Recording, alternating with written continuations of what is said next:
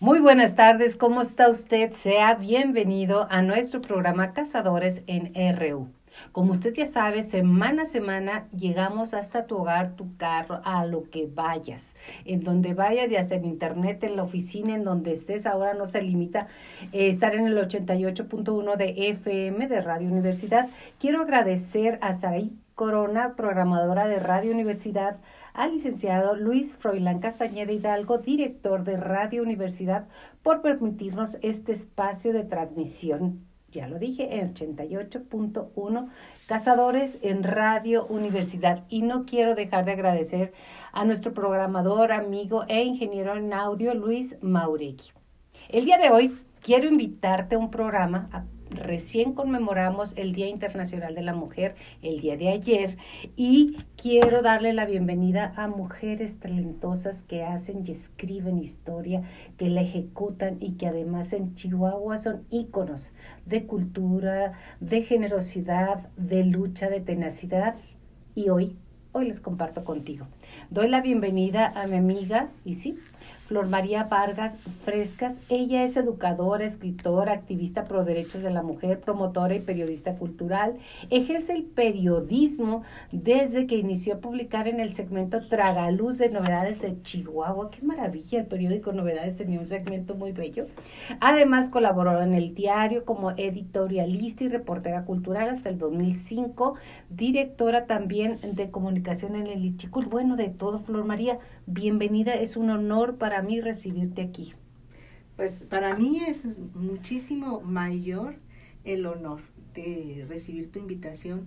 Me dio muchísimo gusto para volver a verte, para volver a charlar contigo. Hacía tiempo que no nos veíamos en persona. Exactamente, pero yo sí te leo, sí te leo porque me encanta, me encanta cómo escribes con mucha, se diría en Colines, sapiencia con mucha técnica y con mucho corazón. Porque hay gente que escribe, pero escribe muy técnico y tú le pones corazón. Y también me encanta darle la bienvenida a una gran amiga y además muy admirada bailarina. Ella también ha sido promotora de la danza, del ballet, de seminarios, fundadora y directora del grupo de danza y teatro Nelly Campobello que luego nos dirás quién es, yo sí supe, pero para compartirlo, que fue fundada en 1994. Además es maestra, coreógrafa, tallerista de la Casa de la Cultura Arturo Norte García de Ciudad Aldama, Chihuahua. Eh, además tiene es chihuahuense destacada en categoría artística Aurora Valles, medalla Víctor Hugo Rascón Banda, doctorado honoris causa. Y bueno, las dos tienen unos reconocimientos increíbles, publicadas libros, pero lo más importante, somos mujer y no morimos en el intento. Bienvenida, Sagrari, ¿cómo estás? Muchas gracias, gracias por compartir estos micrófonos, abrirnos esta experiencia. Bueno, Flor, amiga de muchos años como tú, ¿no? en aquellos ayeres donde nos encontrábamos, ¿te acuerdas en señorita? En la Miss. sí. Y bueno, unas cosas maravillosas. Hemos ido evolucionando mucho, gracias a Dios. ¿no? Divino, ¿no? Y, y, aquello también fue revolucionario en su tiempo. Exacto. Causar y buscar. Ahora últimamente eh, eh, me he dado cuenta y, y tengo que reconocerlo que, que competir, ya sea en belleza o en algo, lo único que ganas es baja autoestima. Perdón, de ahí vengo, no me arrepiento, pero sí, sí, sí nos afecta como mujeres. Al paso de los años lo vi. Sí, efectivamente hemos eh, reflexionado muchísimo quienes, quienes eh, nos gusta eh, discutir el tema de los de los derechos de la mujer y del ser mujer, la esencia de ser mujer, sobre eh, la competencia, nos obligan a competir entre mujeres. Y en todos los ámbitos. En todos los ámbitos y de esa manera se, se afecta la autoestima y, y también se generan rivalidades, se generan malas vibras entre las mujeres y, y poca sororidad. Afortunadamente, eh, logramos superar todas esas situaciones que nos confrontan para, para poder eh, solidarizarnos entre nosotras, lo que llamamos la sororidad brota, emerge, porque las mujeres sostenemos, somos. sostenemos a la sociedad en muchos sentidos. Y, y, yo lo que te quiero decir, Yolanda, que te conozco desde hace muchos años, tú siempre has sido muy crítica y reflexiva de, de esas etapas que, que, te tocó experimentar, pero para mí sigue siendo la, la mujer más bella de Chihuahua. creo que ese título y nadie fascinado y fascina. Sí, yo creo que la belleza es intrínseca de las, de las mujeres en cualquier edad. Perdón, yo estoy viendo a mis compañeras y no es Arcoba, están bellísimas, están plenas y yo creo que sí, tiene razón, somos las más bellas de nosotros mismos al querernos. Pero sí, el título pues no me lo puedo quitar, el pasado es como el ombligo, nomás no te lo puedes quitar. Sagrario Flor, al, conmemorar el Día Internacional de la Mujer, que mucha gente dice, ¿y por qué el Día Internacional de la Mujer y no del hombre? ¿Por qué el Día Internacional si tienen todos los días? O sea, hay tanta crítica por un día de conmemorar. Primero, ¿qué conmemoramos? Y segundo, ¿qué tan difícil ha sido llegar hasta hoy con ese día de frente?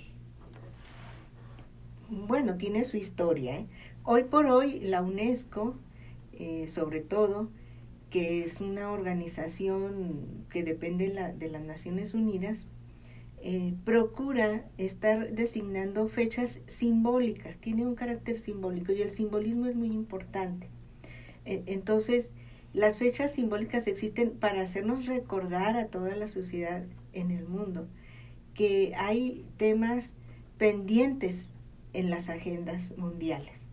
Y el tema de los derechos de la mujer, de la igualdad, entre hombres y mujeres es un tema pendiente en la agenda, en la agenda mundial. Ahora, tiene su historia también, ¿Cómo surge esta fecha? Pues hay, hay, hay registros de, de Platícanos, tenemos una hora hermosa para hacer esto. Bueno, como todos sabemos, un, un 8 de marzo de finales del siglo XIX, un grupo de mujeres trabajadoras de una textilera que estaban en huelga fueron encerradas y luego le fue prendido fuego al edificio de, de la Cotton, del lugar donde ellas trabajaban, y murieron muchísimas ahí porque no tenían posibilidades de salir. En esos tiempos las mujeres trabajadoras prácticamente vivían en las fábricas. Sí, sí, sí, sí. Pero ahí, ahí, ahí este, amanecían o llegaban muy temprano, trabajaban hasta muy noche, hasta los nueve meses de gestación, parían ahí mismo en, en un rincón. E, era una realidad brutal, brutal. Entonces las mujeres buscaban mejores condiciones de vida para ellas, para sus hijos. E, esta fecha quedó pues eh, en la plasmada en la historia, como un hecho histórico, algo que sucedió, eh, que atentó contra la vida y la dignidad de, de las mujeres trabajadoras, y hacia 1910 en un congreso feminista que ocurre en Europa, deciden eh, elegir esta fecha para designarlo Día Internacional de la Mujer y tienen que saber todos los que nos están escuchando que esa conmemoración no, no prendió inmediatamente, tuvieron que pasar otros 60 años para que a, a, finales de los años 70 la ONU reconociera la fecha y reconociera mundialmente el Día Internacional de la Mujer. Entonces fue una, digamos, una lucha continua de 60, más de 60 años y todavía le seguimos. Y todavía le seguimos, todavía. Le seguimos. Híjole, sí le seguimos, ¿sabes por qué? Porque seguimos con esta misma historia, pero con las jornaleras. Exacto. ¿No? Con estos abusos constantes, ¿no? De que van estas mujeres a mantener una buena vida y se sigue abusando. Menos sueldos porque son mujeres. eh, los hijos están ahí porque tienen manos pequeñas y pues son mejores recolectores, recolectoras, ¿no? Y estas madres también, si están embarazadas, pues paren ahí y continúan, ¿no? Entonces el abuso, el abuso sigue, ¿no? El abuso sigue y esta eh, fecha tan significativa para todas nosotras y todas las personas, o sea, hombres y mujeres, este, no debemos dejarla a un lado. Yo creo que debemos continuar eh, con, con, estos diálogos, estos diálogos abiertos, seguir caminando brazo a brazo, ¿no? Eh, no minimizar lo que sucede, eh, reflexionarlo y reflejarlo ante la sociedad. Así se nos critique por ser subversivas, por tomar calles, por gritar, por diversificar ¿no? este, la, sexualidad ¿no? En, en, un punto de que todo el mundo tenemos un alma femenina. Claro. Entonces hay que fortalecer esa parte. Y bueno, pues el patriarcado tiene que cambiar. Eso depende mucho de todas nosotras. ¿O de qué? Depende de toda la, de, todo el conjunto social, desde luego. Pero eh, nada nos es dado, ¿sí? A nadie.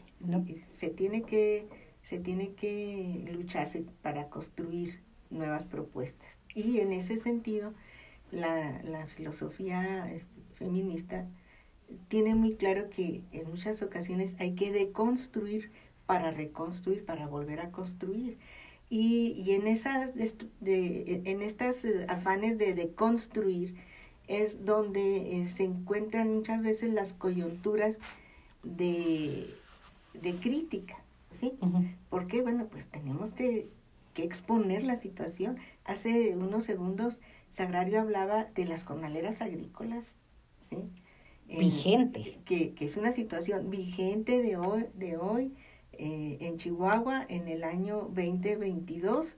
2023, sí. Y 2023 todavía existen personas, hombres y mujeres, que trabajan de sol a sol sin un salario digno, sin servicios médicos, sin atención maternal, ¿sí? a las mujeres embarazadas. Y yo personalmente he visto a muchísimas mujeres con embarazos muy avanzados piscando el chile, piscando, piscando la cebolla, ¿sí? en nuestro territorio. O bien cargando al niño recién nacido, ahí nomás lo ponen abajito de una matita. ¿sí? Y las tragedias que ocurren ahí continuamente son terribles. Bueno.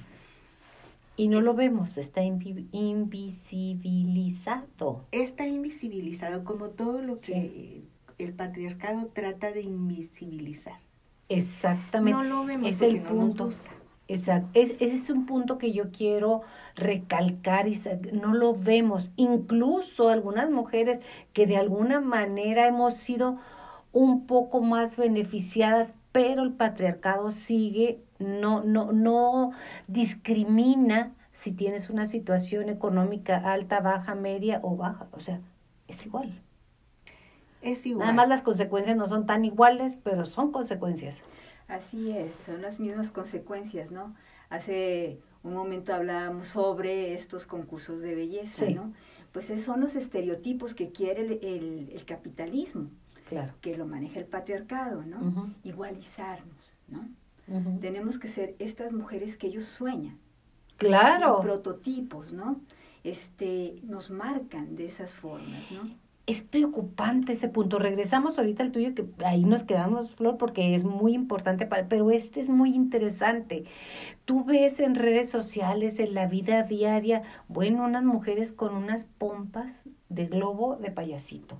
No se diga las boobies, yo e, en mi mente, y se lo comparto a usted que nos esté escuchando, visualizo aquellas mujeres en Japón que les las pies los hacían, se los vendaban y se los deformaban porque era belleza para el varón, o sea, eran, eran aceptadas. Y ahora lo que hacen de, de mutilarse el cuerpo para parecer más, más sabrosas, más aceptadas por el sexo masculino, cuando eso es terrorífico. A mí me parece terrorífico y no es que sea una persona mayor o menor, se me hace terrible sí es muy transgresor, ¿no? Este tipo de transformaciones, que bueno, si bien no, alguna mujer lo podrá hacer por su propio beneficio y por su propio Exacto, libre. Pero si ya es nada más por satisfacer una imagen social, una imagen del varón, una imagen pues que se coloniza, ¿no? Porque finalmente nos colonizan en ese sentido, ¿no? Este, nos mantienen eh, sumergidas en ciertos prototipos de mujeres eh, aceptadas. Si no eres así, pues no te aceptan, ¿no? Exacto. Eh, eres, eres totalmente distinta, eh, eres extraña, eres este una la mujer no deseada, ¿no? Entonces, hecha para un lado, como dicen, segregada. ¿Tú qué opinas de eso, Flor?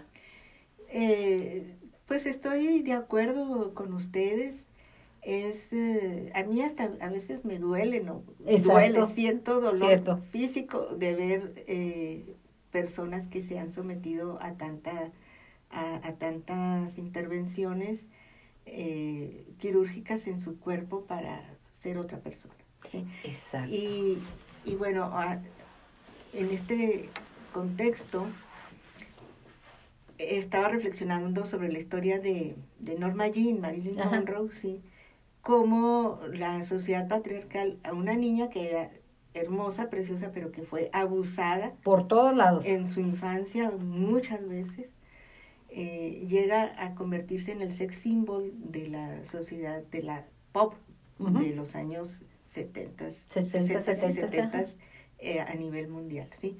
Y cómo se ignora, porque yo hasta hace poco lo ignoraba, que era una mujer que deseaba ser otra, o sea, deseaba ser madre, deseaba, ser una mujer. Pero no se lo permitieron. Pero no se lo permitieron porque lo que vendía, sí, lo que vendía era el sex symbol y el sex symbol no le podía doler este la menstruación. No. Al sex symbol no le podía decir que no al hombre, ¿verdad? Es decir, eh, eh, eh, de, algún modo esta situación se repite y se repite de manera infinita. Se replica y totalmente. Se replica de manera infinita. Y, y, bueno, son muchos los temas que tendríamos que abordar con respecto a, a las desventajas eh, eh, históricas que ha sufrido la mujer como género eh, durante siglos. Y, y lo patético, para mí es patético, es que estemos en el siglo XXI en el 2023, como bien me, me hiciste notar hace 20, 21, 22, 23, ajá, que, que todavía haya sociedades donde se mutile a las mujeres por, por razones culturales o se automutile a la mujer, ¿no? En donde todavía haya explotación laboral, donde todavía exista eh, un, nivel de mortandad por razones este, maternales, eh, y que no logremos avanzar, bueno, para no hablar del tema de los feminicidios, ¿sí? que cada vez son más evidentes, siempre ha habido. Siempre ha habido, pero ahora son más. Pero estaban invisibilizados. También, eso es cierto. Como muchos temas que tienen que ver con la mujer. Entonces, se replica y se repite. Me parece terrible que estemos viviendo, eh, atestiguando una generación de adolescentes. El que, de ver en, Camargo. En, Camargo, que, que tendrían que tener otras expectativas de vida, otra cultura, otra educación y que se está eh, replicando el esquema feminicida. Exacto, la violencia. ¿Podemos hacer mención sobre el caso de, de Camargo, por favor, actualizarlo? Bueno, sí, no, pues nada más así. El, caso de Camargo es de una chica adolescente, de una pareja de adolescentes que ella decide terminar con el muchacho y el muchacho eh, reacciona y la apuñala casi 50 veces. Eh, este, se salva de milagro. Él la dejó tirada en un en un baldío como muchos cuerpos que encontramos, ¿verdad? Pero ella está viva, logra sobrevivir y logra reponerse y acusar al, al, al, feminicidio. Y sin embargo, pues la sociedad lo protege a él. ¿Lo dejaron no a ella? No, sí. No, a ella se le reclama que por qué denuncia, que por qué se expone a los medios y al muchachito lo dejan libre. Y los dos son menores de edad. La impunidad es la que es un sello en este caso. La impunidad es un sello y como en este caso hay cientos. Invisibilizar, ¿no? Sí. La, la, la, precisamente, mm, sí, es como desaparecer a las mujeres. O no desaparecerlas, sino simplemente son, o sea, seguimos siendo como la cosa, ¿no? La cosa para un placer, ¿no? La cosa para lo que se necesite. Las jerarquías son así, ¿no? O sea, es el jefe, que es eh, obviamente el patriarcado, es este, los dueños de las empresas, ¿no? Estamos hablando de, de, la cuestión económica eh, sustentable, ¿no? De lo que puede ahí ejercer el poder. Y luego vienen los obreros, ¿no? Que son estos hombres, ¿no? Que no pueden decir nada, precisamente porque pues, son, sometidos, son sometidos a un trabajo, pues, pero lo necesitan, ¿no? Pero llegan a su casa y ellos mismos, ese, ese mismo sometimiento lo ejercen ante las mujeres, ante su familia, ¿no? Entonces estamos hablando de una colonización distinta a la que hace más de 500 años nos dieron a nosotros, ¿no? Entonces, esto, ¿cuál es la evolución? la evolución son las formas de cómo hacerlo, ¿no? Este, es precisamente seguir tirando los cuerpos de las mujeres como si nada eh, sirviéramos, de nada sirviéramos, de nada este, pudiéramos reclamar, ¿no? De nada pudiéramos evolucionar, porque finalmente también Flor lo acaba de decir, ¿no? El punto de la menstruación es un punto clave. Y que no se toca. ¿eh? Que aún así sigue siendo un tabú, que es tan natural, ¿no? Y ahora eh, están implementando leyes para si tú tienes una menstruación dolorosa, puedas tener esta cuestión favorable que es médica, ¿no? Y que puedas extender dos o tres días para poder subsanar tu, tu, tu dolor, ¿no? Tu, tu, proceso de menstruación. Pero mucha gente está, inclusive mujeres están, en, desacuerdo. Total, porque ¿cómo te lo van a probar? Ahora, mi cuerpo es distinto al tuyo, ¿estás de acuerdo? de acuerdo. O sea, yo soy una mujer sumamente afortunada porque no he tenido absolutamente ningún dolor desde que yo me acuerdo que tuve mi primera menstruación.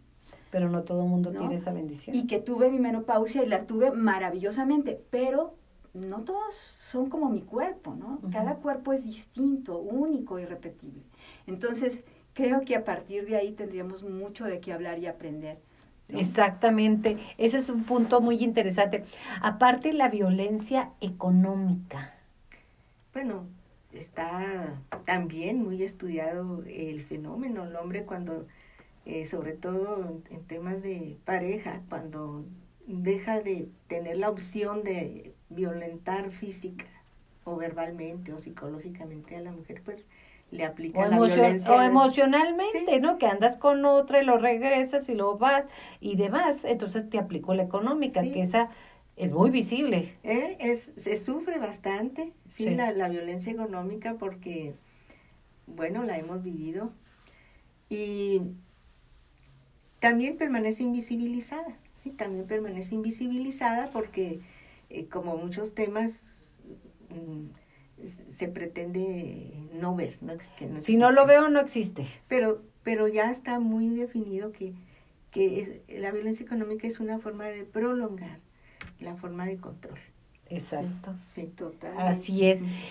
Y bueno, esa es la, la forma que a mí me encanta visibilizarlo con este programa, con estas dos grandes mujeres que admiro y que han crecido. Y en este momento me quiero regresar un poquito a lo que es la carrera de cada una de ustedes, que es increíble.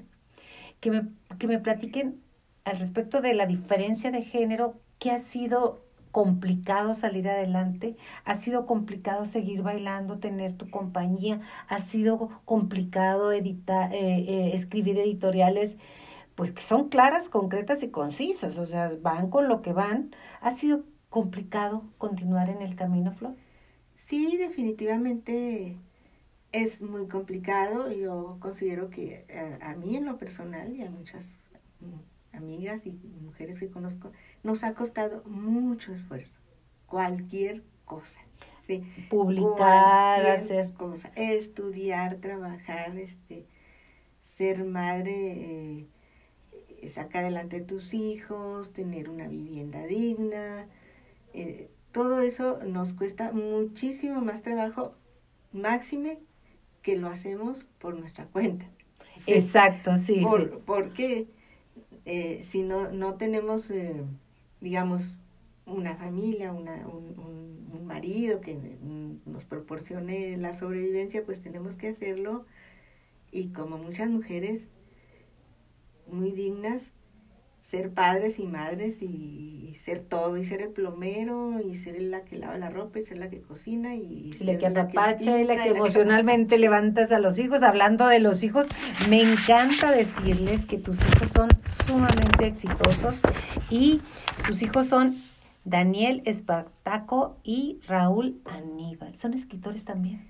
Mis hijos heredaron, heredaron el gusto por la literatura, por la lectura, pero viene de tu padre. Sí, viene de, de, de familia. Digo, hay situaciones que son, parten de la genética familiar, ¿sí? mi padre fue un gran maestro, eh, mi madre también fue una mujer muy estudiosa. Yo admiro mucho a mi mamá porque eh, siendo maestra que se había incorporado al magisterio a través de un programa específico que no tenía ella nada más que la, la carrera comercial, pues estudió la Que era lo que se usaba. Sí, era lo que era lo que le permitió. Es que es que todo es este histórico, ¿verdad? Y tiene que ver con la historia de las sociedades. Allá en el pueblo sus papás tuvieron a bien ofrecerle la oportunidad de estudiar la carrera comercial. ¿sí? Cuando no se estilaba. ¿verdad? Que ni siquiera salieran a estudiar. Sagrario, me encanta Sagrario, decirles mamá de Jacobo, abuela de Ana y Liam. Así es. Me encanta, eso lo vamos a platicar al ratito. ¿Qué les parece si vamos a una pausa comercial? Regresamos en un momento aquí en Cazadores NRU. Fíjate que en Cazadores, eh, ahí en la, en la comunidad Universidad Tecnológica de Chihuahua, hay un departamento para de género para ayudar y hay también un departamento psicológico para apoyo de muchas causas, pero eso lo vamos a ver en un momento más. Vamos a una pausa.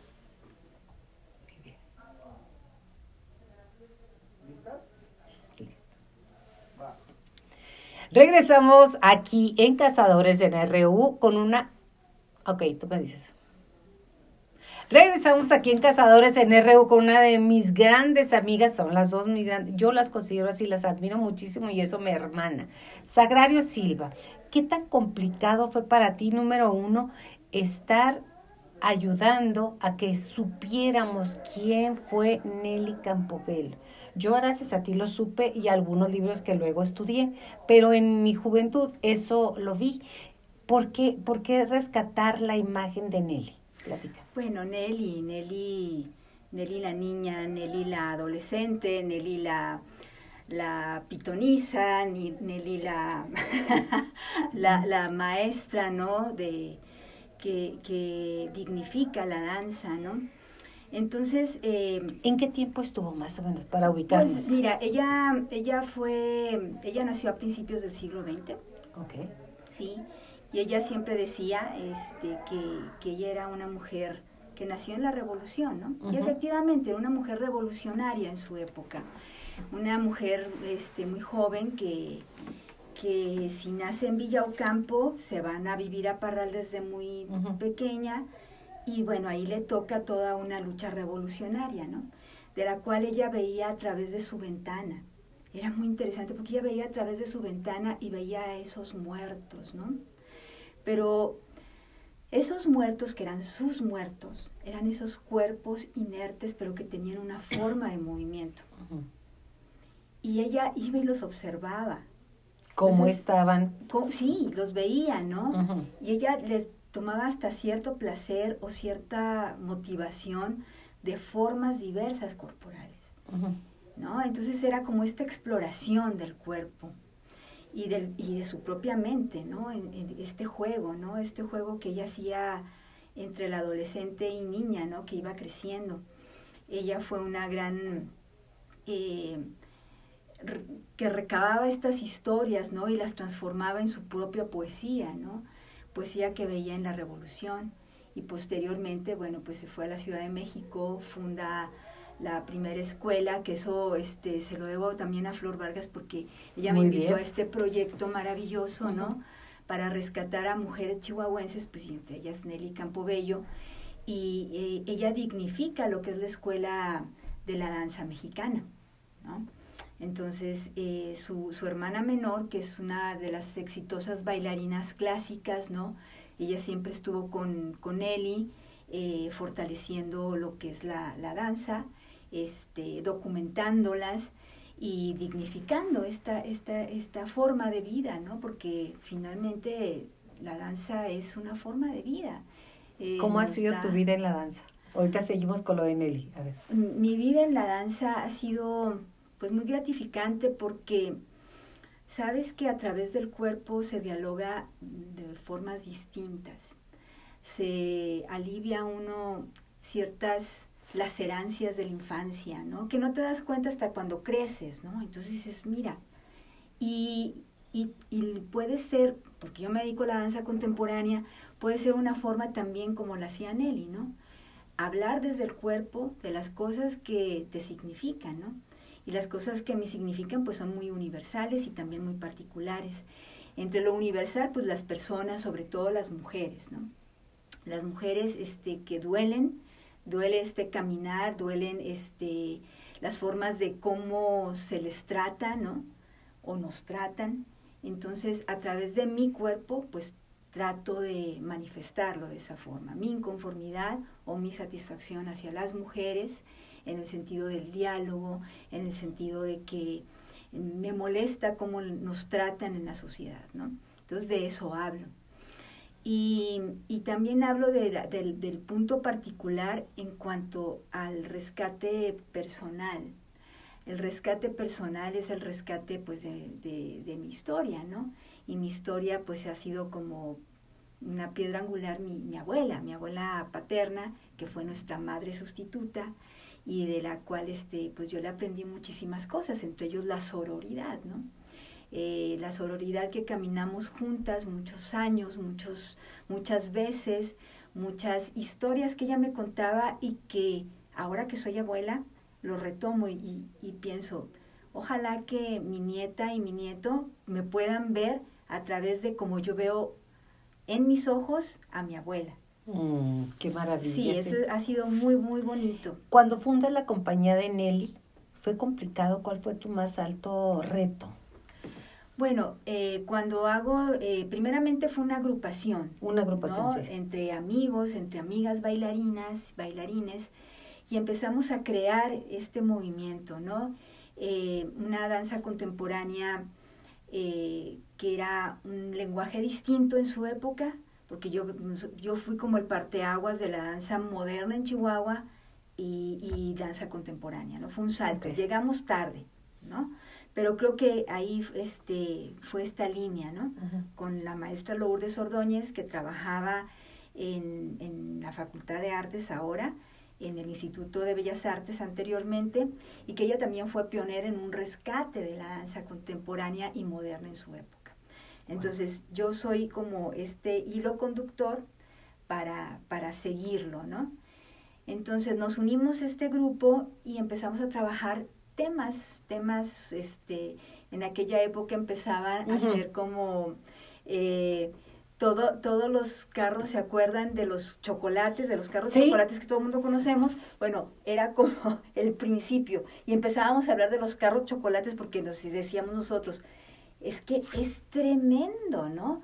Tremendo lo que es... Uh, lo que, lo, lo, que se va a generar posteriormente. Entonces hacíamos este tipo de temas sociales que nos interesaban. Oye, qué padre siempre utilizar tu cuerpo para manifestar todo lo que, lo que a la sociedad le duele. También eso es importante, ¿no? Así es. Y sabes eh, que es difícil porque ahora se retoma la voz, uh -huh. pero antes no se retomaba la voz, era únicamente el cuerpo, ¿no? Entonces eran todo unas coreografías llenas de simbolismo, ¿no? llenos de cosas. Y muy interesantes, porque a mí me tocó verlas, realmente. y me gusta la idea de replicar en tus nietos. Me encanta. ¿Has estudiado sobre mujeres talentosas? ¿Has desarrollado programas libres, libros de Chihuahua que han hecho historia, como lo hacen ustedes dos? Sí, bueno, pues eh, es Agrario y otras amigas, excelentes actrices, eh, Mari León y Miguel Cázares, sí. no sé si me pasé alguien. Hicimos una pieza teatral para rescatar a, a, cuatro mujeres talentosas de Chihuahua. Uh -huh. Esa pieza teatral la movieron bastante. ¿Cómo se llamaba? Sí, a ver si me acuerdo. Porque yo no me perdía obras de teatro, me encanta. Sí. Mujeres de, de, Mujeres de Tierra Roja. Mujeres de Mujeres, Tierra sí, Roja. Sí, me tocó. Sí. Y ahí se rescata eh, eh, la historia y la imagen de eh, Nelly Campobello, de Aurora Reyes, de María M. Álvarez y de la maestra eh, Mayagoitia. la maestra Mayagoitia fue a nivel nacional la creadora de la escuela para educación especial, ¿cierto? Todas las modalidades. no se sabe nada, no se sabe nada de ella. No, casi no. Entonces, eh, precisamente, y casi no se sabe nada de ninguna. De ninguna, ¿eh? De Nelly, pues es ah, gracias a, al trabajo de ustedes. Al trabajo de, de, Sagrario, de Jesús Vargas. Y, También, eh, sí, se mueve un poco más. Y de Aurora Reyes, ¿no? Es lo que tenemos como más eh, conocido. Ajá, más Y de Aurora Reyes también, que fue un importante líder magisterial. Entonces, e, esta es una de las de, de, los esfuerzos que se han hecho en ese sentido. Desde luego, como, como mujeres en la cultura, un grupo en el cual también participamos de manera conjunta eh, Sagrario y yo, y otras eh, compañeras, pues estuvimos algunos años girando alrededor de, de, este tema, de este rescate, ¿no? Y eh, pues me tocó también eh, escribir un libro para el Congreso del Estado sobre historia de Chihuahua, muy general, ¿sí? Y muy completo de lo que ha sido Chihuahua a través de la historia desde la época colonial hasta épocas muy contemporáneas, que se llama Muro de Honor. Muro de Honor. Bueno, no sé si haya tiempo para platicar. Sí, adelante, sí. Eh, el tiempo de ustedes. Sí, esta es una anécdota sobre María Esme Álvarez que a mí me, me, me gustaría comentar. Sí. Que tiene que ver con todo esto. María Esme Álvarez fue una maestra que se especializó en el tema de la literatura. Ella aquí estudia la normal, pero luego viaja a la Ciudad de México y allá se especializa. Eh, incluso es egresada de filosofía y letras de la, de la UNAM pero en determinado momento ella tuvo bajo su rectoría la creación de, de todos los programas de estudio en el área de, lengua y literatura a nivel nacional, sí, oficiales, y, y escritora de varios libros en ese sentido. Fue muy destacada y, y ya en sus últimos años de vida se fundó una secundaria aquí, donde mi madre fue este, fundadora, que lleva el nombre de María M. Álvarez, la secundaria 11, que ahora es 3011, ¿no? Bueno, me toca ir a la Ciudad de México con otra amiga, con, con Lily Blake, a presentar un libro que escribió Lily Blake. Y, y en la presentación yo abordo el tema de las, de las mujeres chihuahuenses destacadas a través de la... porque es un tema que ya traía yo muy, muy en la mente en ese tiempo y menciono a estas mujeres y menciono a María M. Álvarez al terminar la presentación que fue en el Palacio de Bellas Artes. Eh, se acerca una persona que estaba entre el público. Sí.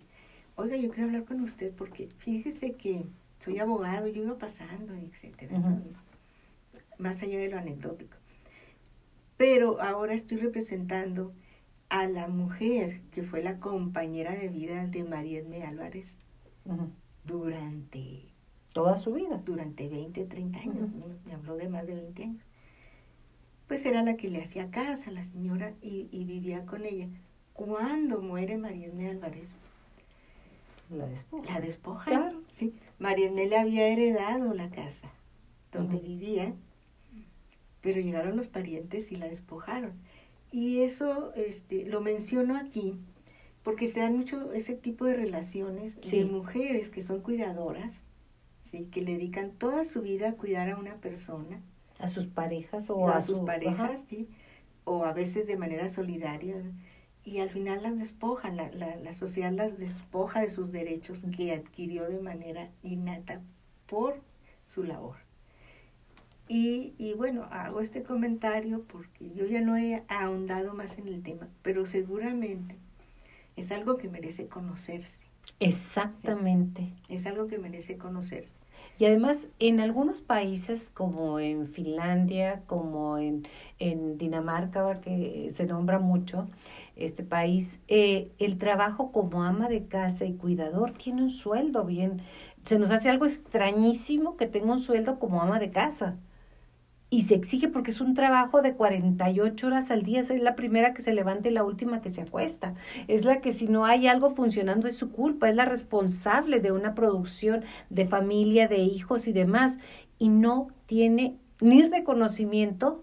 Se ha ganado algo, poco desde mi punto de vista, no tiene reconocimiento y se le despoja de todo porque era, no hacía nada, no trabajaba, era ama de casa.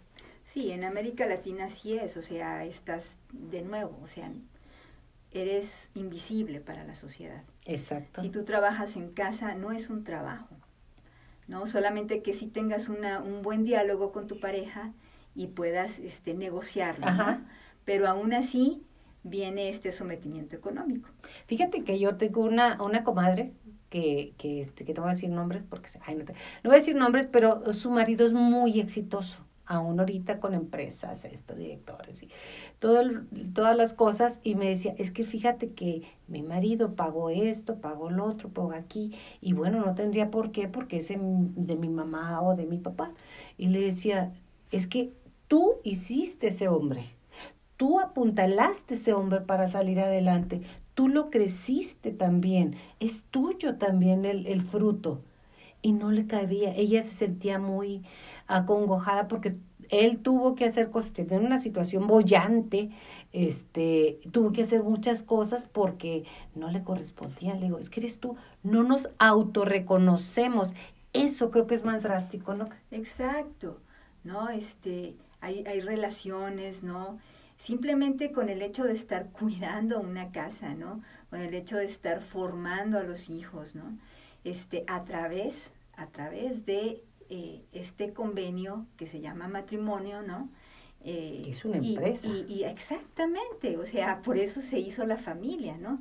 Para poder tener hijos con el mismo apellido y poder también este, mantener una jerarquía, ¿no? Claro. Entonces, pues es lo mismo pero finalmente, o sea, pocas mujeres privilegiadas y aún así sometidas, ¿no? Bajo ciertos yugos, pero las demás invisibilizadas. Es cierto. Y así somos muchas, pero ya hablamos de eso. Ahora, ¿Qué nos espera? Hemos visto avance, qué podemos hacer, qué consejo pudiesen dar cada una de ustedes a las personas que nos están escuchando, a las mujeres que conmemoramos este día, más allá de un ramo de flores, más allá de, de, felicidades, más allá de muchas cosas. ¿Qué consejo podrían dar? Bueno, pues eh, creo que sí hemos avanzado mucho. Eh, debemos dejar de sentir, de sentirnos que somos víctimas para ser protagonistas de, nuestra, de, nuestra historia. Es algo que debemos de trabajar dentro de nuestras cabecitas para, y dentro de nuestros corazones para poder trascender esas situaciones. Eh, pero todavía nos falta muchísimo. Todavía no tenemos la primera presidenta, todavía no tenemos eh, eh, este, una representatividad digna en muchos puestos de toma de decisiones, se ha avanzado, pero a fuerzas, a fuerzas. Sí, porque dicen, ahí está la ley, pero la ley no se implementa sola. Bueno, pero las leyes también las hemos tenido que ganar a, fuerza. de lucha. Exacto. logramos la paridad y todavía hay mucha oposición. Hubo mucha oposición de mujeres. De mujeres, desde luego. Eh, porque las mujeres estamos siendo criadas en un sistema patriarcal y de algún modo replicamos, lo replicamos, y nos cuesta mucho tener conciencia de género. Yo lo he dicho muchas veces, es una premisa indiscutible, no por tener cuerpo de mujer se tiene conciencia feminista, ¿sí? ni de género. ¿sí? Y tenemos muchos ejemplos. Eh, este, sí, no decimos nada, pero sí tenemos. muchos ejemplos de que las mujeres somos las peores enemigas de las mismas mujeres. Bien, ¿qué es lo que tenemos que hacer? Apoyar las causas de las mujeres, ¿sí? Trabajar mucho en la sororidad. Las nuevas generaciones de jóvenes mujeres vienen con muchas oportunidades hacia adelante, pero también vienen con mucha ira contenida. Es cierto, eso. Y, y, y, y, es justificable, es totalmente justificable. Porque acabo de hablarles del ejemplo de la pareja de adolescentes y, cómo terminó en un, en un acto de extrema violencia. Es decir, no hemos logrado superar. No fue una ni dos, casi 50 puñaladas. No hemos logrado superar como sociedad la desventaja histórica de las mujeres. Entonces, las jóvenes traen mucha ira contenida que necesitan expresarla y canalizarla. Y se vale. Les digo porque mañana es 8 de marzo. Sí. sí. Y, y bueno. Ajá, sí, pues ya pasó, sí. E, esta entrevista la estamos haciendo Ajá. previa. Y seguramente el 8 de marzo eh, se presentaron situaciones que que, que los medios y que algunos sectores de la sociedad señalan y critican. Pero ¿Por ejemplo? pues las marchas mismas, la necesidad de las jóvenes de expresarse haciendo pintas, eh, gritando o, haciendo actos de performance que pueden ser violentos, pues, algunos agresivos o llamativos. Pues ni hablar son jóvenes que, que, que están tratando de, de, estructurar un futuro, pero que la sociedad les impide estructurar su futuro en igualdad. Se lo seguimos impidiendo. Y además tenemos una carga histórica, ¿verdad, Sagrario? Totalmente. Sabes que yo creo que hay, hay, un, hay un punto que, de hecho, yo creo que tendríamos que analizarlo muy bien, desde el punto de vista del lenguaje, ¿no? Y la gente se sigue sorprendiendo, ¿no? Sobre el lenguaje y los cambios que queremos hacer las mujeres. Pues sí, claro, ¿no? Se nos escucha raro en vez de decir personas, ¿no? Decimos él, ella, ¿no? Entonces, generalizar eh, lo femenino, primeramente. Es, yo creo que lo básico para poder tener una mente más eh, moldeable, ¿sí? Más empática y pues, realmente poder cambiarlo. Sí, si no cambiamos desde el lenguaje, si no cambiamos estas actitudes, seguiremos siendo colonizadas. Seguiremos siendo colonizadas. ¿Y tomar conciencia, Sagrario? Tomamos conciencia. Tomamos conciencia. ¿Y qué podemos hacer a, a partir de ahí? Mira, yo creo que como, como maestra de niñas y niños y de adolescentes, creo que, que el compromiso es mucho. El compromiso tiene que ser desde esa crianza, ¿no? Este, de cómo generamos este tipo de lenguajes y este tipo de cuidados ante el cuerpo, ¿sí? Eh, modificarlo eh, con las, las mamás, con los papás, es muy difícil, pero creo que se ha logrado, ¿no? Se ha logrado caminar y que finalmente se empiezan a dar cuenta de cosas. Hay, hay mucho camino por recorrer, pero pues son siglos, ¿no? Son siglos, de sometimiento. Entonces, creo que poco a poco, poco a poco hemos llegado y hemos permeado por ahí. Vamos viendo eh, cómo nos dirigimos a nuestras niñas y a nuestros niños, ¿no? Vamos viendo... ¿Un ejemplo? Como, un ejemplo es... Eh, el, el, el cuidado del cuerpo es sagrado es sagrado en el sentido de que tu placer es tu propio placer, ¿sí? Y que no es malo, por ejemplo. Primero. Primeramente, ¿no? Eh, que tu cuerpo eh, lo cuidas como, como cuidar tu alimentación o como cuidar tu ropa, ¿no? En ese sentido, para que las niñas y los niños lo puedan entender, ¿no? Eh, para que también las mamás y los papás puedan entenderlo es precisamente hablar de estas diversidades, ¿no? De estas diversidades que existen en los cuerpos, que somos una persona única y que no podemos eh, tratar a una hija o a un hijo de la misma manera, ¿no? Eh, que no podemos estar replicando el azul y el rosa, por ejemplo, ¿no? Eh, que eso viene como en un constante, ¿Cierto? un constante que todavía yo lo veo en las escuelas, en, las, en los preescolares, aunque ya debería de estar prohibido, pero sigue y continúa una educación. Es más, estamos viendo a las aquellas madres que van a, van a, a, bueno, parir, porque es parir, ¿verdad? Y que todavía eh, un humo, globos rosas o globos azules, o sea, es la división cuando todos somos todo. ¿Qué frases se les dijo, aunque su familia era muy avant-garde?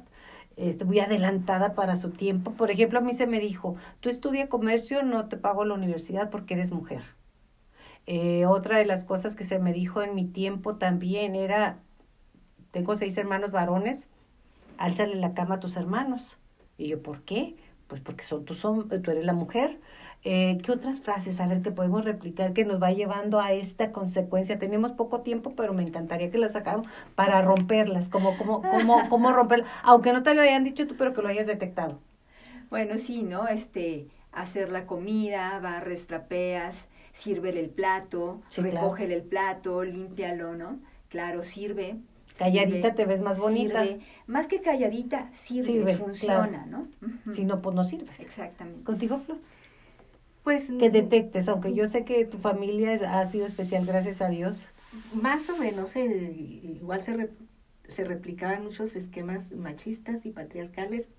Eh, entre lo que yo más recuerdo que, que me conmocionó mucho en mi infancia fue cuando pedimos a, en Navidad bicicletas. Ajá. Sí, mi hermano y yo, mi hermano el que sigue de mí. Y, y nomás hubo una bicicleta para él, por supuesto y para mí una muñeca. Sí, porque eras machetona, porque eras machetona. No, no seas machetona, a mí me decían así, ¿eh? Ah, claro. Sí, sí, sí. Y, eh, fue, fue tan traumático, traumático que, que este, pues a la vuelta de la esquina yo le arrebataba la bicicleta, ¿no? No, no, no. Ahora me, toca, ahora me toca a mí. Esa es una. Otra cosa antes de irnos, que nos queda poco tiempo, es algunos hombres se sienten agredidos porque no entienden el concepto o en su defecto hemos sido muy avasallantes de repente y no hay un diálogo abierto, a lo mejor, no sé. Yo quiero decir, ¿cómo hacerle decir que ser femeninas, que estar buscando nuestro lugar, nuestra equidad, nuestra no es ir en contra de ellos? No, desde luego no es ir en contra de ellos. Sí se sienten agredidos muchísimos, muchísimos. Todos los días tengo yo diálogos con, con gente que, varones sobre todo, que se sienten agredidos porque sienten culpa es decir, sienten culpa de ser los victimarios por una parte, pero por otra parte no hacen nada para corregirse. y, y, yo lo digo siempre, volviendo al caso de los, de los jovencitos que se vieron involucrados en estos hechos de violencia, la niña tiene que ir a terapia y el niño no. Claro es decir, no, no, no. El que debe trabajar su violencia, que debe trabajar su violencia, y su, su posicionamiento en la vida ahora tiene que ser el género masculino. Afortunadamente también se, se está avanzando en los estudios de la masculinidad. Ha habido... La nueva eh, masculinidad. ha habido algunos, algunos avances de hombres que se han visto a sí mismos confrontados y que han creado la teoría de la masculinidad. Creo que debería haber más, más acciones encaminadas hacia este sector. Te pongo un ejemplo que lo vemos mucho en las instituciones oficiales y educativas. Ah, pues que va a haber una plática de género y mandan a las mujeres. ¿Es cierto? Sí. Que va a haber una plática sobre prevención de la violencia familiar y mandan a las mujeres. Y los señores allá se quedan este, echándose una barbacoa. porque, porque las mujeres somos las que tenemos que aprender. Y desde la antropología también. Ah, ¿verdad? O sea, la antropología es el estudio del hombre, ¿no? El hombre como dominante, el hombre como macho, el hombre como género de sexo. La mujer es la hembra, ¿no? O sea, a partir de ahí ya estamos mal. Ya estamos mal. ya o, de aquellos señores que dicen, es que el hombre, desde que el hombre creó la ciencia, no, no, no y el hombres y mujeres creamos la ciencia y además todos creamos este mundo agradezco mucho a Sagrario Silva bailarina increíble mujer y que admiro y quiero el estar aquí gracias Sagrario por tu, tiempo a Flor María Vargas bueno usted la puede encontrar con sus libros la puede encontrar en sus páginas también y ante todo la puede encontrar en la lucha y eso me encanta Muchísimas gracias. A usted le digo que muchísimas gracias de acompañarnos en este Cazadores NRU. Recuerda que juntos y juntas somos cazadores. Hasta la próxima. Muchísimas gracias por la invitación. gracias. gracias. Cazadores con arroba. Con sí, sí, cazadores hablamos. Sí. Perdón, no di oportunidad. No, yo sé, yo sé. No se me fue el 20. Es que tenemos